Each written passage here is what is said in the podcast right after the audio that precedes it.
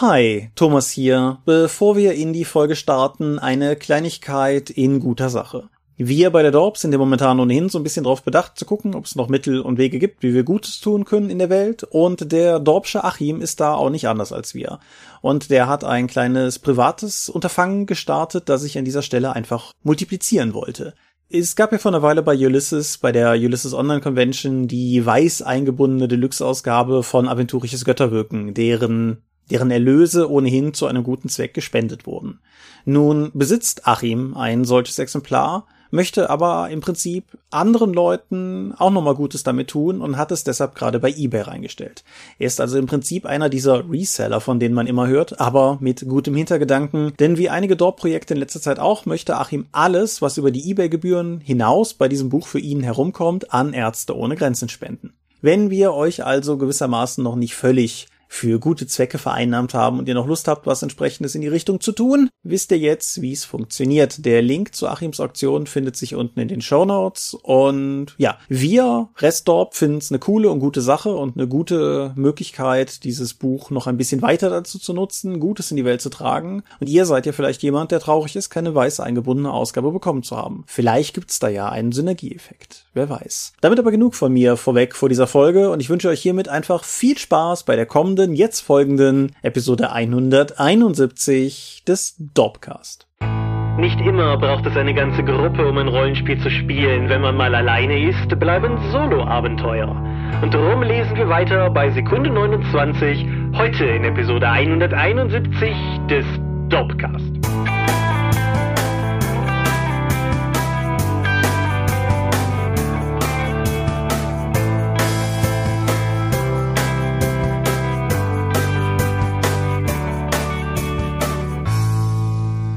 Hi und herzlich willkommen zur Episode 171 des Topcast. Aber wir haben uns heute versammelt, um Dinge zu reden, die mit Rollenspiel zu tun haben. Und wenn ich wir sage, dann meine ich zum einen dich. Michael Skopje-Mingers, guten Abend. Und zum anderen mich, Thomas Michalski. Hoi. Und worüber reden wir heute? Sprachen im Rollenspiel. Nein, Spaß. Wir reden über Solo-Abenteuer. Solo-Abenteuer, genau. Das hat zwei Gründe. Zum einen wolltest du drüber reden und zum anderen haben wir da noch nicht drüber geredet. Das war das nicht sogar ein Wunsch unserer Zuhörer? Nee, nicht so richtig. Wir hatten Kontakt mit einem Solo-Abenteuerbuch-Schreiber, hm. der unseren Dorpcast auch hört.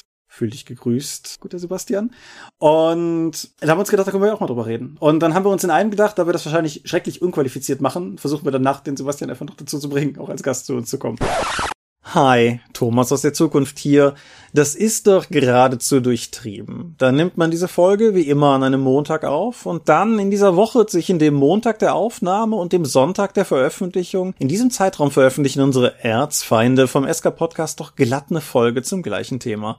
Und mehr noch. An dieser Stelle hier während der Aufnahme kam nun ein Teil, wo Michael und ich darüber philosophiert haben, ob man nicht mal den Sebastian Thurau, der unter anderem die meisten DSA 5 Solo-Abenteuer der fünften Edition geschrieben hat, ob man den nicht auch mal einladen könnte, um über dieses Thema zu reden, nur damit ich jetzt herausfinde, dass der SK Podcast das schon längst getan hat. Naja, euer Gewinn. Das heißt, ich packe unter diese Folge auch mal einen Link zu unseren Erzfeinden vom SK Podcast, zu deren aktueller Folge, die sich wie diese Folge um Solo-Abenteuer dreht abgefahren. Das war nicht abgesprochen. Wir haben von nichts gewusst. Wir waren völlig überrascht, als wir darauf gestoßen sind. Aber hey, so ist es wohl manchmal. Gute Gedanken kreisen um mehrere Köpfe. Das aber nur an dieser Stelle, um die Sache öffentlich anzusprechen, weil das einfach unkommentiert jetzt hier so stehen zu lassen, fühlte sich irgendwie mit der veröffentlichten Folge vom SK Podcast auch irgendwie falsch an.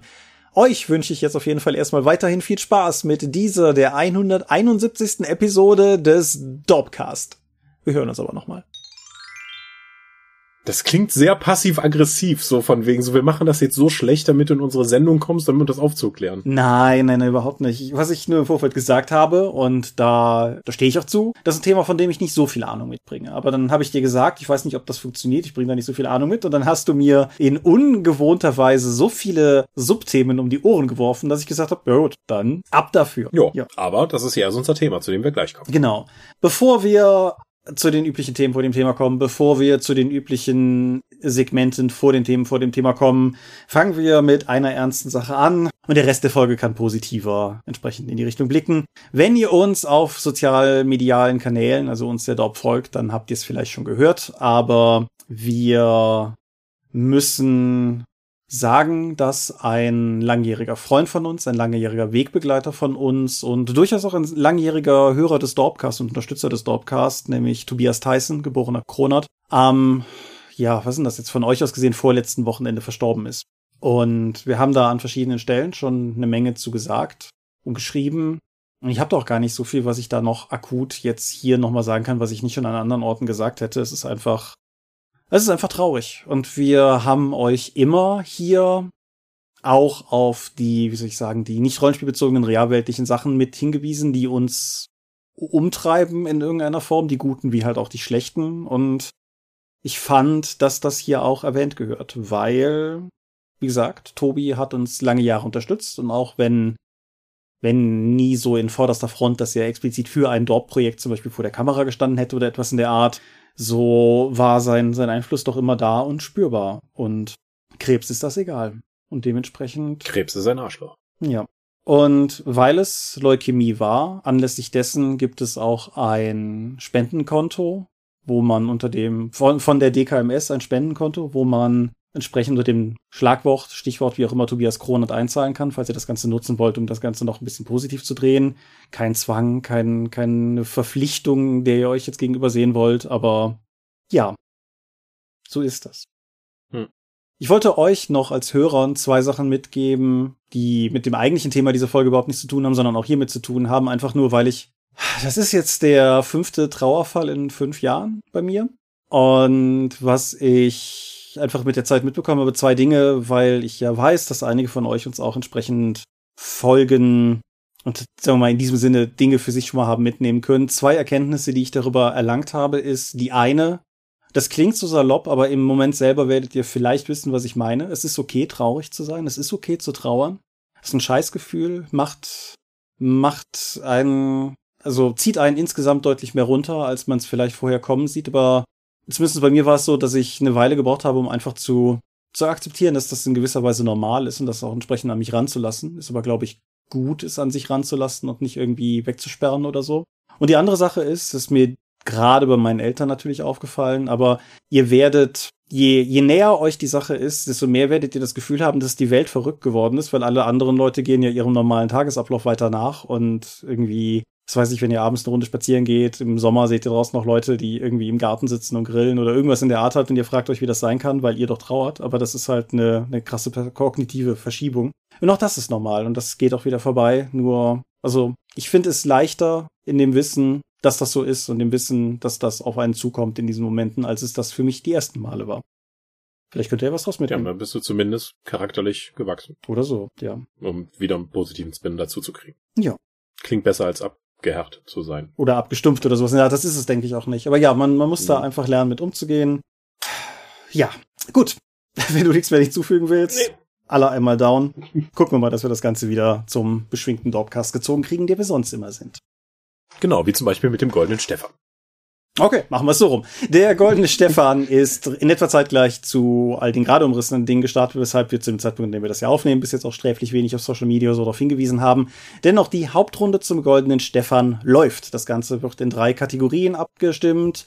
Bestes Rollenspielprodukt, beste Rollenspielerweiterung und bestes Brett- und Kartenspiel, Querstrich Tabletop, Querstrich COSIM. Und es wurde mir angetragen als Doppeldorp, dass wir tatsächlich in der beste Rollenspielprodukt-Kategorie gleich zweimal nominiert sind, nämlich einmal mit den ein bis sechs Freunden in der dritten Edition und einmal mit Mystics of Mana. Und ja, das ist cool.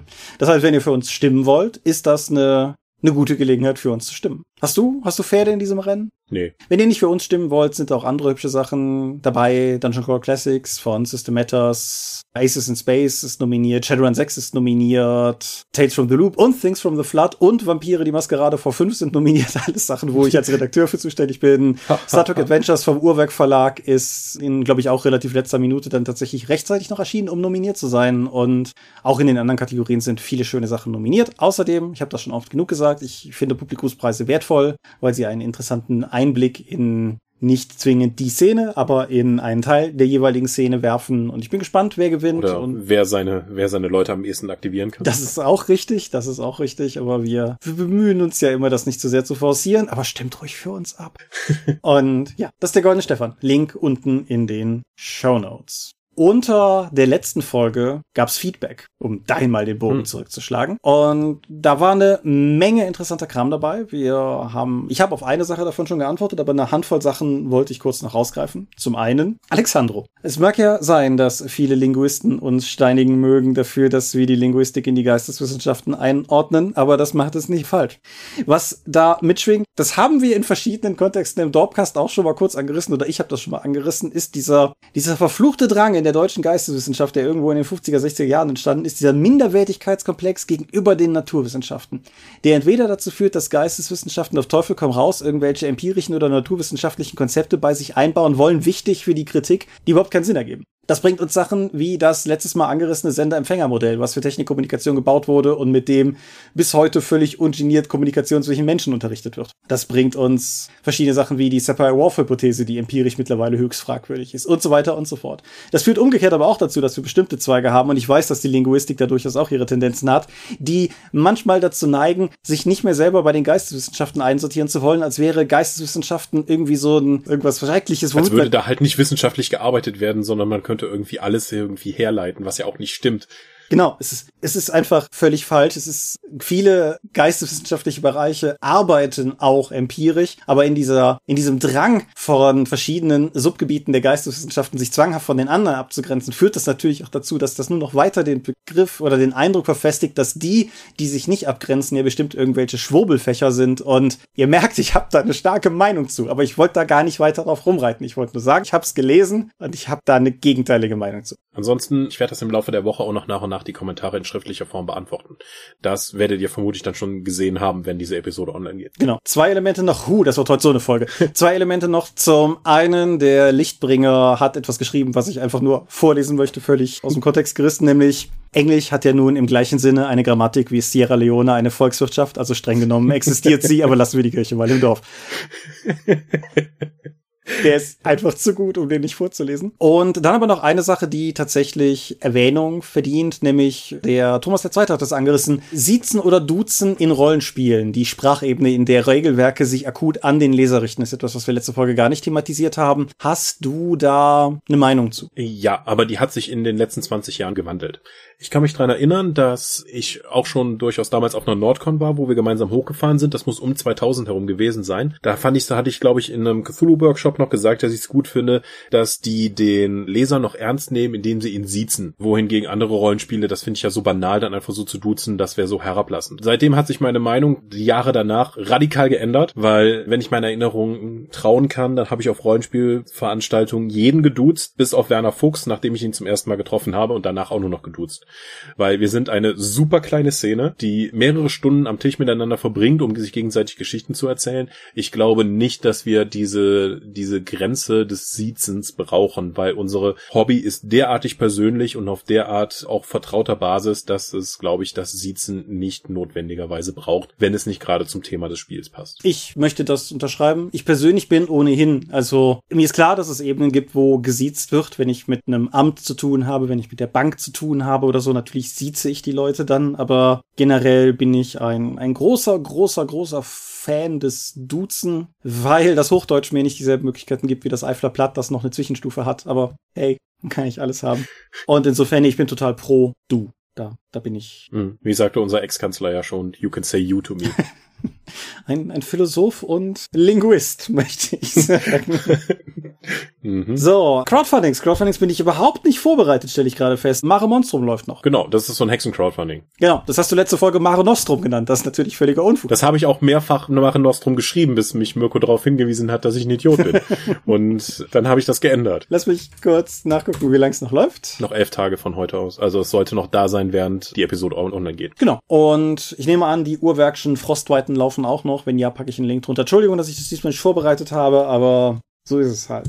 Und zu guter Letzt haben wir uns noch gedacht, wir greifen kurz noch eine andere Sache raus, weil wir haben ja heute nicht so viel vor der Folge. Lol. Ein bisschen Servicearbeit quasi. Uns ist nämlich die Tage aufgefallen, dass tatsächlich gefühlt jeder einzelne deutsche Rollenspielverlag, ich glaube, System Matters ist die Ausnahme, derzeit nach Leuten sucht in verschiedenen Bereichen ihres beruflichen Treibens und Tuns. Und wir wollten euch das kurz an dieser Stelle mal nahelegen, weil wir haben Corona und Leute suchen möglicherweise auch gerade nach irgendwas. Mhm. Wenn ihr jetzt irgendwie mal schauen wollt, hey, ich möchte gerne in der Szene aktiv werden, auch über meine Tätigkeit als freier Mitarbeiter hinaus aus, könnt ihr ja noch sogar ein bisschen Geld mit rausschlagen. Prometheus Games sucht fast ein halbes Dutzend Stellen auf 450 Euro Basis von Rollenspielredakteur bis zu Lageraushilfe. Beim Uhrwerk Verlag gibt es momentan einen Tabletop-Redakteur, der gesucht wird. Mhm. Sieht sehr sexy aus. Immerhin haben sie vor kurzem noch das Chronopia-Logo auf Facebook geteilt, rund um die Spielmesse digital. Und sie haben noch einen weiteren Job offen. Was war das? Einen Praktikanten im Homeoffice für den Bereich E-Commerce, Vertrieb und Marketing. Hm, genau. Und bei Ulysses gibt's immer noch jemanden für Videoschnitt und Lager. Genau. Und Pegasus-Spiele suchen einen Praktikanten für Marketing für die Zeiträume 1. Oktober bis 31. März. 21 bis 22. Also ist so ganzes Stücke. Ja. ja. Also. Der könnte unter Clemens arbeiten. Lustiger Typ. Ja. Was ihr also jetzt noch nicht wisst, was ihr in genau einem Jahr macht, vielleicht ja das. Und wie gesagt, wir wollten einfach mal darauf hinweisen, weil manchmal, manchmal erreichen uns ja auch so diese Fragen im Sinne von, wie kommt man eigentlich beruflich in die deutsche Rollenspielszene? Indem man sich bewirbt. Genau. Und am besten auch eine formelle Bewerbung. Ich kann das zumindest von Ulysses aus sagen. Nicht ein, hey, ihr seid ja total tolle Kumpels, hier kann ich nicht für euch arbeiten. Eine formelle Bewerbung mit richtigem Anschreiben und Siezen. Jetzt sind wir wieder beim Thema. Macht da schon mal einen besseren Eindruck. Ja. Das geht ja darum, einen Job zu kriegen und nicht irgendwie jetzt Freunde zu finden. Genau. Eine Freundin von uns beiden hat mal eine berufliche Bewerbung mit Moin Ausrufezeichen eingeleitet und hat völlig irrational den Job bekommen. Nicht in der Rollenspielszene. Das ist aber kein Modell. Insofern. Ich denke, damit sind wir aber durch alle unsere Themen vom Thema diesmal ein bisschen durchgestolpert. Damit wären wir bei der Medienschau angekommen. Magst du, magst du den ersten Schuss tun? Gut, ich habe gestern Abend auf Amazon Prime endlich mal meine Watchlist ein bisschen abarbeiten können und habe Horrible Histories The Movie Rotten Romans gesehen. Horrible Histories ist eine vom BBC finanzierte Sketch-Geschichtssendung, in der halt geschichtliche Fakten, Persönlichkeiten durch Songs und ja, Sketche effektiv aufbearbeitet werden. Das ist es gibt eine ja ja ja das passt. Und da gibt's auch eine deutsche Variante von, die hat auch so eine moderierende Ratte, genau wie Horrible Histories. Die läuft, glaube ich, beim ZDF, diese deutsche Fassung. Ich weiß jetzt nicht mehr genau, wie das Sketch History heißt das, glaube ich. Mhm. Aber Horrible Histories hat sich sogar einen Film damit genommen und zwar ohne die Besetzung der Serie. aber mit ähnlichen Themen. Es geht nämlich darum, dass ein römischer Jugendlicher und eine keltische Jugendliche aufeinandertreffen, während Bodikars Aufstand tobt auf der Insel. Dieses, dieser Film ist voller Witz, weil es richtet sich eher an ein jüngeres Publikum. Viele von den Witzen sind albern, aber es sind auch wirklich einige, wie ich finde, gelungene Anspielungen drin. Es ist historisch, bemüht es sich um Korrektheit. Äh, selbst die Leute von Kaptorga, Living History, haben diesen Film als lustig und durchaus sehenswert empfohlen. Und ja, wir begleiten diese beiden Jugendlichen, der eine als Invasor, als Eindringling in Großbritannien, die andere, die ihre Heimat verteidigen möchte, in diesem Kontext des Aufstandes von Boudica, die versucht, die Römer rauszu rauszuwerfen. Es wird nicht blutig, es wird nicht irgendwie besonders viel gekämpft, aber das sieht auch alles sehr albern aus, aber das, darum geht's gar nicht. Es ist ein wirklich leichtherziger und positiver Film über diese ganze Zeit, wo man ein bisschen Geschichtskenntnis mitbekommen soll. Nick Frost spielt den Häuptling des Keltenstammes, der ist lustig anzuschauen anzuschauen. Die Oma, die sie herumläuft, ist lustig anzuschauen. Die Römer sind lustig. Es gibt dann taktische Tipps im Sinne von, wenn Leute mit Wägen in Engpass engen Passagen kommen, dann gibt's halt einen Bottleneck, einen Flaschenhals und das kann man ja auch für den Krieg nutzen. Und so baut sich das Ganze dann irgendwie auf, bis es dann so Entscheidungsschlacht kommt, wo nicht wirklich gekämpft, sondern mehr so ein Dance-Battle abgehalten wird zwischen Römern und Kelten. Mhm. Es gibt nämlich auch jede Menge Musik und Songs da drin. Wie gesagt, es ist ein sehr leichtherziges, unterguckbarer Familienfilm, den ich durchaus wirklich unterhaltsam fand. Gerade wenn auch in der Fina im finalen Song sie dann alle zusammen tanzen und sie die Römer dann erzählen, was für tolle kulturelle Boni sie Großbritannien gebracht haben und die Kelten immer wieder betonen, ja, aber wäre das nicht auch ohne Krieg und Eroberung gegangen? Könntet ihr nicht mal vorher fragen? Das ist an sich ganz putzig, ja. Würdest du also empfehlen? Ich würde ihn durchaus empfehlen, ja, wenn man sich halt darauf einlassen kann, dass es halt wirklich eine, eher eine Familienkomödie ist im historischen Kontext. Okay. Wo das ist ja, ist ja nicht das Schlechteste. Das ist mal ein, ja, einen mal unzynischen Film zu sehen, ist schon ein bisschen ungewöhnlich geworden. das ist tatsächlich richtig. Ja. Machen wir mal was Ungewöhnliches hier. Du hast gerade den Dance Battle erwähnt. Auf Netflix ist eine Doku-Serie zum Thema Tanzen erschienen. Die heißt im Original Move und heißt auf Deutsch Tanz. ich habe hier vielleicht schon mal darüber gesprochen, dass ich die Übersetzung von deutschen, die deutschen Übersetzungen von Netflix Doku-Titel komisch finde, aber ja, Tanz. Das Ganze umfasst fünf Folgen. Jede dieser Folgen begleitet einen oder in einem Fall zwei Tänzer einer bestimmten Tanzrichtung und ja, schildert im Prinzip mehr oder weniger einfach den, den tänzerischen, aber auch den kulturellen Aspekt, der in deren Tun und Treiben, in deren Kunst mitschwingt. Ich würde sie insofern so ein bisschen ansiedeln wie die Abstrakt-Doku-Reihe, auf die ich hier im Dorpcast, meine ich, auch schon mal hingewiesen habe, wo verschiedene Kulturschaffende halt ihre, ihre Kunstformen zeigen. Da sind Leute bei gewesen, die mir im Vorfeld durchaus was sagten, wie zum Beispiel Ohad Naharin, der dir mit Sicherheit total viel sagt. Nein. Gut. Der ist ein israelischer Choreograf und hat eine Tanzform geschaffen, die sich Gaga nennt. Das klingt jetzt ganz schrecklich abschreckend, wenn ich da weiter drauf eingehe.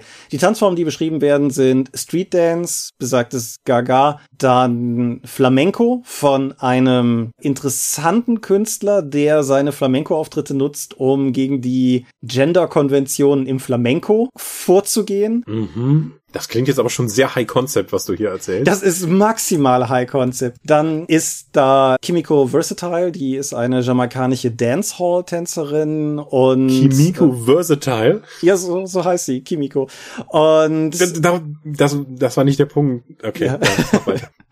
Und Akram Khan, muss ich tatsächlich passen, kann ich gar nicht genau, genau umschreiben, was das für eine Tanzart ist. Worum es mir geht, ist, das ist nicht Walzer hier und nicht Ballett, sondern das sind alles relativ spezifische und spezielle Sachen. Und was mich wirklich überrascht hat, ich habe das halt geguckt, weil ich mich für Tanz interessiere und weil ich ja nun auch da meine Verbindung zu habe und so. Was mich wirklich fasziniert hat, ist, wie, wie tief alle Folgen in die, in die Selbstbestimmung und kulturelle Bedeutung für die Leute hineinreichen, die das Ganze machen. Beispielsweise auch Dancehall, was eine sehr moderne und von außen betrachtet, oder im Prinzip auch von innen betrachtet, sehr sexualisierte Form des Tanzens ist. Was die Folge halt auch mitbringt, ist beispielsweise, dass in dem Bereich Frauen derzeit teilweise sehr viel stärker auftreten können, weil Frauen nicht die Macho-Allüren der Männer erfüllen müssen. Frauen können im Prinzip Männer- und Frauenschritte verwenden und Männer nur Männerschritte und also Aspekte. Das heißt, auch wenn euch Tanz nicht interessiert, aber vielleicht, sagen wir mal, so eine Form von Kulturkampf auf künstlerischer Ebene interessiert. Super spannend. Das sind auch alles Spitzentänzer. Das ist alles handwerklich fantastisch gefilmt. Das ist alles sehr ruhig und gut erzählt. Es ist nicht diese aufgedrehte Form von Doku, wie sagen wir mal The Toys That Made Us oder sowas, das praktiziert. So gar nicht die gucke, aber das ist halt tatsächlich eine seriöse, gute, ernsthafte Doku, die Tanz als kulturell relevante Kunstform zeigt. Und wie könnte ich das hier nicht erwähnen? Das klingt so, als hätte man jemand so die, die Nische von Arte geklaut bei Netflix. Ein bisschen, ja. Die haben, die haben ja so ein paar Sachen. Die haben auch, wie heißen das? Song Exploder, glaube ich. Hatte ich dich noch darauf hingewiesen, weil es eine Lin-Manuel Miranda-Episode zu einem Lied aus Hamilton gibt. Mhm. Auf jeden Fall, Arte, okay, Arte, genau. Netflix hat ein paar Dokus mittlerweile in die Richtung. Abstrakt finde ich immer noch mit die stärkste, aber Move bzw. Tanz rückt da auf jeden Fall an einen guten zweiten Platz. Wirklich, wirklich starke Doku-Reihe. Klare Empfehlung. Okay. Aber Special Interest. Weiß ich, verstehe ich. Okay. Ich habe vor einer ganzen Weile schon mir Borderlands 3 geholt. Mhm. Und weil ich mit der gesamten Borderlands-Reihe ja sehr zufrieden bin, habe ich direkt mal, als es im großen Sale war, die, den Season Pass geholt. Also das Grundspiel plus das erste Jahr an Erweiterung. Ich hatte den tollen Plan, ich bespreche dann einfach alles gemeinsam, was eine bescheuerte Idee war. Weil wir reden insgesamt für über 100 Stunden Spielzeit mit wirklich, das Grundspiel ist ja schon mit, äh, wenn du alles mitmachen willst, so über 60 Stunden. Und dann kommen noch mal vier DLCs dazu, die auch so fünf bis zehn Stunden nochmal an Spielzeit haben. Deswegen werde ich das jetzt aufteilen. Ich werde jetzt erstmal über das Grundspiel reden und dann später nochmal über die vier DLCs, die im ersten Jahr dazugekommen sind, weil die eigentlich nochmal vier komplett neue thematische Spiele sind, die nur Sachen aus dem Grundspiel aufgreifen. So, Borderlands, worum geht's? Es ist ein Shooter. Bumm. Du läufst durch die Gegend und schießt auf Leute. Das Besondere an der Borderlands-Reihe ist, dass es ein postapokalyptische äh, Thema hat, also sehr Mad Max-artig. Es spielte die meiste Zeit immer auf Pandora, einem Wüstenplaneten mit jede Menge komischen Monstern und Psychopathen, die auf dich zulaufen, also sehr von Mad Max inspiriert. Man musste auch viel mit durch die Gegend fahren. Und in Borderlands 3, achso, was noch wichtig ist in der Spielmechanik, man findet die ganze Zeit Ausrüstungsgegenstände und Waffen, die, wie man es aus sowas wie Diablo kennt, verschiedene magische Eigenschaften und Seltenheiten haben. Und durch die Kombinationsmöglichkeiten und die, das Stufensystem gibt's halt Bazillionen verschiedener Waffen, die du haben kannst, auch von unterschiedlichen Herstellern, die nochmal unterschiedliche Fähigkeiten haben. Die Torque-Waffen zum Beispiel explodieren immer irgendwas. Es gibt eine Torque-Waffe, die schießt fünf Raketen ab, die dann in verschiedene Kettensägen sich aufspalten, die rum, wiederum dann explodieren. Die sind halt maximal macho, wohingegen die Dahlwaffen besonders große Magazine haben, weil die besonders schnell schießen und so weiter und so fort. Im dritten Teil haben wir schon wieder vier neue Helden mit unterschiedlichen Skillbäumen und Fähigkeiten, die dann eben losziehen, um jetzt gegen die Calypso-Zwillinge vorzugehen. Die Calypso-Zwillinge sind bösartige Schurken und Social-Media-Stars. Ja, das, die Antagonisten von Borderlands 3 sind Social-Media-Influencer. Ich befürworte das. Ja, und Kultführer was ja auch nahezu gut zusammenpasst. Die haben es geschafft, sich selbst als so eine Art Götter für die ganzen Psychos im Universum, also diese Psychopathen, die überall rumlaufen und wahnsinnig sind, zu etablieren und die versuchen ihren Göttern zu gefallen, indem sie eben mehr Blutbäder anrichten. Das gibt dir natürlich auch im gesamten Meta-Teil des Spiels einen guten Anreiz darauf, dass du immer wieder auf verschiedenen Planeten inzwischen auch auf diese Psychos triffst, die versuchen ihren Göttern zu gefallen und diesem Kult angehören. Das sind auch die Psychos, die, sagen wir mal, auf Borderlands Covern schon mal zu sehen waren, oder? Genau, mit diesen komischen Masken. Ja. Nackter Oberkörper, komische Maske, seltsame Äxte, das sind normalerweise die Psychos, die Borderlands schon seit dem ersten Teil geprägt haben. Die Calypso-Zwillinge sind ein Mann und eine Frau. Die Frau ist eine Sirene. Das sind die Psionikerinnen, die im Borderlands-Universum da sind und das können auch nur Frauen sein. Ihr Bruder hat allerdings auch sirenenartige Kräfte, weil er, weil es siamesische Zwillinge waren. Er aber dann einen Arm an seine Schwester verloren hat, aber damit auch einen Teil ihrer Fähigkeiten bekommen hat. Das ist, das ist also ein Unikum im Borderlands-Universum, dass es einen Mann gibt, der entsprechende Sirenenkräfte hat. Die treffen auf die Helden der, der Borderlands-Reihe, das sind die Kammerjäger, wie sie da genannt werden, und dann entspringt daraus ein Konflikt. Und die Kammerjäger müssen halt irgendwie gegen diese Leute vorgehen. Und das steigert sich immer weiter. Und nicht alle von den Hauptcharakteren, die du in den letzten Spielen gespielt hast, werden auch lebend da rauskommen aus der Story. Das schafft natürlich auch schon mal eine, sagen wir mal, emotionale Bindung, wie die du vorher an die Charaktere aufgebaut hast und dann den Hass, den du gegenüber den Calypso-Zwillingen dann eben entgegenwirfst. Während man durch die verschiedenen Planeten hopst, trifft man auch natürlich wieder eine breite Ansammlung an wahnsinnigen Charakteren, wie es für Borderlands eben notwendig ist. Dabei hast du dann auch wieder viele Bosskämpfe. Das können zum Beispiel T-Rexe sein oder oder besondere Psychos etc. pp. Die sind alle relativ ähnlich leider. Es geht darum, dass die besonders viel Schaden aushalten und du läufst halt meistens gehen, weitestgehend rückwärts und im Kreis und ballerst alles drauf, was du eben hast. Jede Waffe hat eine eigene Munitionsart, die du dann nachhalten, nachhalten musst und auch durch in deinem Raumschiff, das du irgendwann hast, dann auch upgraden kannst. Und das musst du auch. Ich habe zum Beispiel einen Bosskampf verloren, weil mir einfach die Munition ausgegangen ist. Mhm. Für alle Waffen, die ich dabei hatte. Uncool. Spannend. Ja, das ist mir aber auch nur dieses eine Mal passiert. Deswegen bietet bietet sich, bis man ein bisschen Geld zusammen hat, um die entsprechenden Munitionsupgrades zu kaufen, dann auch an, weitere Waffen aus anderen Munitionsarten noch im Rucksack zu halten und gegebenenfalls auf die dann zu wechseln, wenn du die bis zu vier Waffen, die du in der Schnellauswahl hast, dann eben nicht mehr nutzen kannst. Die Bosskämpfe sind insgesamt schwach und das betrifft leider auch die Calypso-Zwillinge, die ja eigentlich was ganz Großes und was ganz Besonderes sein sollten. Gerade der finale Endkampf, den man dann dagegen hat, war für mich sehr enttäuschend. Nicht nur, weil ich sie im ersten Anlauf geschafft habe, sondern auch die verschiedenen Boss Bossstufen, die es da gibt, waren wenig einfallsreich und wirklich antiklimatisch oder antiklimaktisch. Ja. Sind auch, fand ich auf jeden Fall nicht so toll. Insgesamt, die Story hat mir gut gefallen, bis sie zum Ende im letzten Drittel und dann vor allen Dingen auf dem letzten Planeten halt wirklich die Luft rauslässt und die Dramaturgie überhaupt nicht mehr aufbauen kann, die eigentlich für die Situation, die sehr gut konstruiert ist, allerdings dramaturgisch komplett ungenutzt wird und dann pff, wirklich reingeht. Das, das fand ich sehr enttäuschend. Mhm. Also die Story ist insgesamt und auch der Witz und die Charaktere und die charakterliche, charakterliche Tiefe der NSCs, die du triffst, ist schwächer als im zweiten Teil, den, was ein bisschen unfair ist, weil das für mich ja immer noch einer der besten Titel aller Zeiten ist. Gerade noch durch die DLCs, die dazu kamen, mit Blick auf Tiny Tina's Assault und Dragon Keep. Gut, gerade das ist ja ein Titel, den du, glaube ich, im Dorpcast leider schon mehrfach lobend gedroppt hast und das, mir oft genug ist, gesagt das hast. Ist halt, das ist halt eines der, der, der besten Videospielerfahrungen meines Lebens. Deswegen Borderlands 3 ist schwächer als Borderlands 2. Nicht nur wegen, vielleicht wegen meiner persönlichen Bindung dann zum zweiten Teil und diesem DLC, aber auch insgesamt würde ich sagen. Es macht nichts wirklich falsch, nur es fühlt sich halt an wie mehr vom Gleichen. Mhm. Was halt gerade für so eine punkige, rebellische Reihe, die so viel Neues gemacht hat, ein bisschen schade ist. Es ist kein schlechtes Spiel, aber gerade mit den DLCs, die ich nächstes Mal dann besprechen möchte, dreht das dann storytechnisch noch mal ein bisschen gutes Stück auf. Also die sind wirklich stark. Aber dazu sage ich dann nächstes Mal was. Borderlands 3, sehr sirenenzentrisches Spiel aus vielerlei Gründen, was die NSCs und die Handlung angeht. Dass man nicht nur auf Pandora unterwegs ist, schafft einerseits Abwechslung, andererseits verliert es dadurch ein bisschen die Seele des Spiels. Aber ich würde Borderlands 3 insgesamt trotz allem noch immer empfehlen können, wenn man eben bereit ist, mindestens 30 Stunden in die Haupthandlung, aber eher 60 plus Stunden mit den ganzen interessanten Nebenquesten dann zu investieren. Alles klar. Antiklimaktisch. Ja, das war das Richtige. Der Duden kennt's nicht, aber das Pons-Wörterbuch kennt antiklimaktisch und sagt auf die Antiklimax bezogen. Danke, Pons. Wir benutzen eigentlich nicht Geisteswissenschaftler Lexika. Naja, egal. Huh, mach ich schnell. Also zu Borderlands kann ich nicht viel beisteuern. Ich habe, glaube ich, mein Lebtag lang bis jetzt noch keinen der, heißt ja mittlerweile so schick Looter-Shooter, hm. keinen Looter-Shooter gespielt. Die entziehen sich mich bisher noch. Nicht, weil ich nicht will, aber hat sich einfach nicht ergeben. Oculus ist ein 2013 erschienener Horrorfilm, der derzeit auf Amazon Prime Doppelkatsching ching, ching, zu sehen ist und der von Mike Flanagan gedreht wurde. Mike Flanagan ist der Mann hinter Spuk im Hill House und Spuk in Bly Manor. Wer sich also fragt, wie ich auf den Film gekommen bin, wisst ihr jetzt. So, der Film hat eine relativ begrenzte Anzahl an Schauspielern, von denen ich zwei besonders hervorheben möchte, nämlich zum einen Karen Gillan, die kennen viele von euch sicherlich aus, aus Doctor Who und technisch gesehen auch aus den Marvel-Filmen, aber da ist sie als Nebula sehr schwer zu erkennen. Und Katie Sackhoff, mhm. die kennen einige von euch vielleicht noch als Starbuck in der Neuverfilmung von Battlestar Galactica. Neu. Ja, in der neueren Verfilmung von Battlestar Galactica.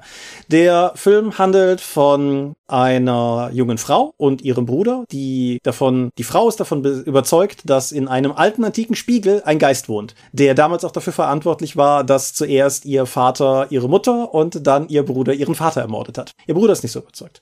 Und die beiden machen das einzig Sinnvolle. Sie rüsten einen Raum mit Kameras aus, richten die auf diesen Spiegel, legen sich diverse Timer, damit sie ans Essen und Trinken denken und versuchen zu beweisen, dass in diesem Spiegel ein Geist wohnt. Das ist eine dumme Idee. Der Film spielt massiv mit unterschiedlichen Zeitebenen. Also der beginnt, zu Beginn hat man so das Gefühl, der Film hat halt zwei Zeitebenen. Die Rückblende, wo Katie Sackhoff die Mutter spielt und die beiden Kinder noch klein sind und die Gegenwart, wo Karen Gillan die besagte Tochter spielt und wo sie das dann halt versucht rauszukriegen. Der Film hat aber keinen Vertrag mit der Trennung dieser beiden Ebenen. Je mehr die beiden die Kontrolle über die Situation verlieren, desto schwieriger ist es als Zuschauer auch bis hin zu unmöglich, noch zu unterscheiden, welche Zeitebene man gerade jeweils sieht, bis sie zum Teil tatsächlich geradezu parallel laufen. Fand ich großartig. Der Film hat ein paar wirklich coole Momente, wo einem klar wird, wie sehr er einen gerade selber an der Nase herumgeführt hat. Er hat ein paar richtig fiese Schockmomente. Es gibt eine, eine Szene für diejenigen, die ihn gesehen haben. Ich meine die mit der Glühbirne und dem Apfel, wo ich echt gedacht habe, Alter, das ist nicht okay. Und ja, der geht irgendwie um die etwas unter zwei Stunden, irgendwie, ich glaube 100, 103 Minuten oder so. Kann man gut gucken, ist wie gesagt derzeit auf Amazon Prime, ist auf Deutsch und Englisch zu haben, ist toll inszeniert, ist schön gespielt, ist spannend, ist an Ecken vorhersehbar und obwohl er an Ecken vorhersehbar ist, ich kann das eigentlich nur angemessen auf Englisch sagen, it kind of fucked me up. der, der hat mich, der ist nicht so auf so einer Hereditary-Ebene von, aber der hat mich durchaus mit ein paar Sachen getriggert. Auf die gute Art und Weise. So wie Horrorfilme das sollen. Halloween ist inzwischen vorbei. Ich hatte trotzdem einen Spaß dran. Mhm. Und insofern, wenn ihr Horrorfilme mögt, ist nicht der beste aller Zeiten, ist aber ein sehr guter. Oculus auf Amazon Prime. Katsching. Jetzt haben wir auch genug Katsching für heute hier. ja, genau. Kommen wir mal zum Thema. Irgendwie müssen wir ja die Patreon-Gelder hier umsetzen. wir sagen dafür, dass uns Amazon immer noch kein Geld dafür geben. Also insofern. ja. Sponsert uns. Schade. Ja. Thema Solo-Abenteuer. Was sind das eigentlich? Das sind Hefte oder Bücher, die einem Spieler oder einer Spielerin oder einem Spielenden ermöglichen, eine interaktive Geschichte zu erleben. Und zwar durch Verweise, die sich im Text finden, die dann auf andere Textstellen verweisen, die dann wieder auf andere Textstellen verweisen, bis du dein eigenes Abenteuer hast. Genau. Wir können jetzt Haare spalten zwischen interaktiv und nonlinear, aber im Kern ist es sowieso dasselbe. Mhm. Ich denke, die meisten Leute werden sowas schon mal in der Hand gehabt haben, die den Dorpcast hören. Die meisten Leute, die den Dorpcast hören, werden sowas schon mal in der Hand gehabt haben. Es gab ja auch immer mal Ausreißer dieser Art in Form von Büchern, die gar nicht so richtig Kern aus der Rollenspielszene kommen. Es gab, es gab vor ein paar Jahren sogar mal eins mit Fußballthema. Mhm. Ich müsste in den Nebenraum gehen, um zu gucken, wie es hieß. Ich kann es aber einfach unter die Folge packen im Zweifelsfall. Auf jeden Fall, sowas, sowas gab's halt. Die Mickey Mouse hatte durchaus schon mal sowas so, wenn, wenn du so willst, dann liest bei Panel sonst noch weiter. Mhm. Ich habe mal eine Rätsel gelesen zu einem Videospiel, das so aufgebaut war. Weil das war irgend so ein Playstation-Spiel, wo du halt auch einen Mörder finden solltest. Ich weiß nicht mehr genau, wie es hieß. Aber das hatte auch so interaktive Elemente und lief halt eigentlich sonst so ab und war halt mit sehr vielen verschiedenen Enden ausgestattet. Und die Rezi zu dem Spiel war dann auch so aufgebaut, dass du dann eben deine eigene Rezi dann am Ende durchgelesen hättest. Es hat natürlich nicht so funktioniert, weil du einfach auch noch den Platz dafür in dieser Format nicht hast, aber es war zumindest sehr dem Genre geschuldet. Ja, das, das ist, das ist richtig. Platz ist ohnehin ein guter Punkt, werden wir noch drauf kommen, auf die ganze Pragmatik hinter dem Ganzen. Um vielleicht noch ein bisschen geschichtlich auszuholen, die, wie soll ich sagen, die Hardcore-Rollenspieler, Spielbücher sind, haben so in den 70er, 80er Jahren angefangen, würde ich jetzt mal eiskalt behaupten. So die Livingston-Spielbücher und so. Mhm. Der Hexenmeister vom Flammenden Berg war für viele wahrscheinlich das erste, das erste, was in Deutschland dafür dazu als Thema rauskam. Genau. Der Manticore Verlag hat sich seit Beginn des Bestehens des Verlages, Disclaimer, der Manticore Verlag ist ein ehemaliger Freelance-Auftraggeber von mir und so, ist auch egal, ich mag die einfach gerne, mhm. hat sich seit Bestehen dafür stark gemacht, das Genre quasi wieder hoch zu pushen. Allen voran mit ihrem Einsamen Wolf, einer Buchreihe von Joe Dever. Ja, John Dever, Dever, Dever, Dever, glaube ich. Aber auch, was ich sagen wollte, von, von Dutzenden Titeln. Ich weiß gar nicht, wo, wo das Ganze im Endeffekt ausläuft. Am Anfang wollten sie ja nur einen Band pro Jahr rausbringen. Ich habe ja den ersten Band hier noch mit der Verlagsplanung, die vorne drin steht, was niemals eine gute Idee ist, in ein Buch zu drucken. Mhm. Dann haben sie aber gemerkt, dass das ganz erfolgreich läuft und dann haben sie einfach dann mehrere pro Jahr rausgemacht und jetzt ist es halt ein richtiger Verlag, so mit Romanen und Rollenspielen und noch mehr Abenteuerbüchern, die sie selbst schreiben lassen, etc. pp. Genau. Und ich glaube, die beiden Sachen die mir über diese ganzen klassischen alten Solospielbücher mit am häufigsten zugetragen wurden, sind zwei Sachen. Zum einen, es war für viele Leute Eintritt ins Hobby in irgendeiner Form. Mhm. Inwiefern das tatsächlich eine direkte Übertragung möglich macht, auch noch was, über das wir reden können. Und zum anderen, man konnte relativ gut sterben.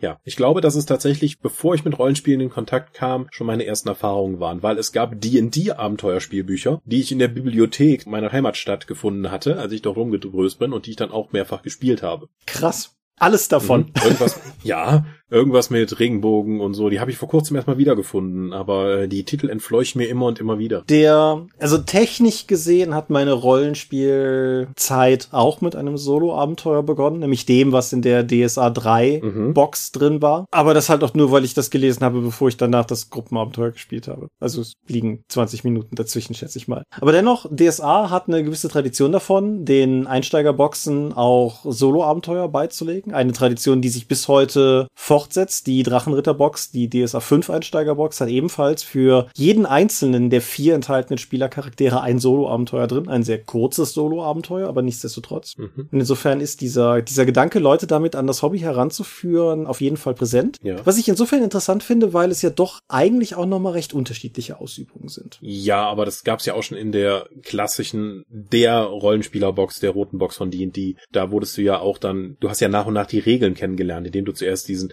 effektiv nur die Kurzgeschichte hattest, wo plötzlich graue Kästen drin waren, wo dir erklärt wurde, wie wo Proben funktionieren. Dann ist das in ein Solo-Abenteuer dann aufgesplittet worden später, dann im Verlauf. Und dann konntest du dann andere Leute einladen und mit denen dann ein Gruppenabenteuer spielen. Mhm. Was ich immer noch für eine der besten Möglichkeiten finde, das, das für jemanden, der überhaupt keine Ahnung hat, worum es hier eigentlich geht, das zu vermitteln. Das ist heute anders, weil es gibt Let's Plays, YouTube, ist es genau einen Klick entfernt rauszukriegen, wie Rollenspiel funktioniert. Aber damals hattest du diese Möglichkeiten eben nicht und musstest dir das Lesen erarbeiten. Von daher war das schon eine ziemlich gute Idee. Und ich behaupte bis heute, dass die starke Menge und die große Menge an Solo-Abenteuern für DSA mit für den Erfolg der Reihe in Deutschland erforderlich war. Mhm.